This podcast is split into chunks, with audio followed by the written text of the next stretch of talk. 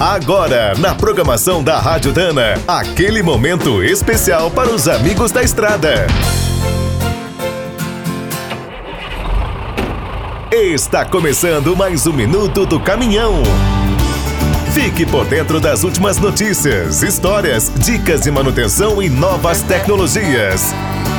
No dia 4 de julho de 1968, os jornais anunciaram o fim da primeira fábrica brasileira de caminhões. A Alfa Romeo tinha comprado a Fenemé. A venda não era uma novidade, tinha sido anunciada por decreto um ano antes, no início de 67. O que surpreendeu foi o comprador. Apesar de ser a fornecedora de tecnologia para a Fenemé, a Alfa Romeo tinha parado de produzir caminhões grandes na Itália em 1965. Na época, a montadora fabricava apenas os modelos leves A15, A19 e A38, e eram veículos derivados de um projeto da Renault. Muitos alertaram que a Fenemé seria entregue para a Fiat. Não erraram. Entre 1973 e 76, a Alfa repassou todas as ações para a marca. A exemplo de outras privatizações brasileiras, essa venda também deu o que falar. Criaram até uma CPI que foi devidamente abafada.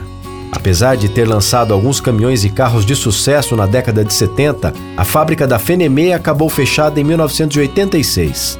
Suas instalações em Xerém, na Baixada Fluminense, reabriram em 92 com a mudança da Ciferal. Hoje são ocupadas pela Marco Polo. Bateu uma saudade da Fenemé?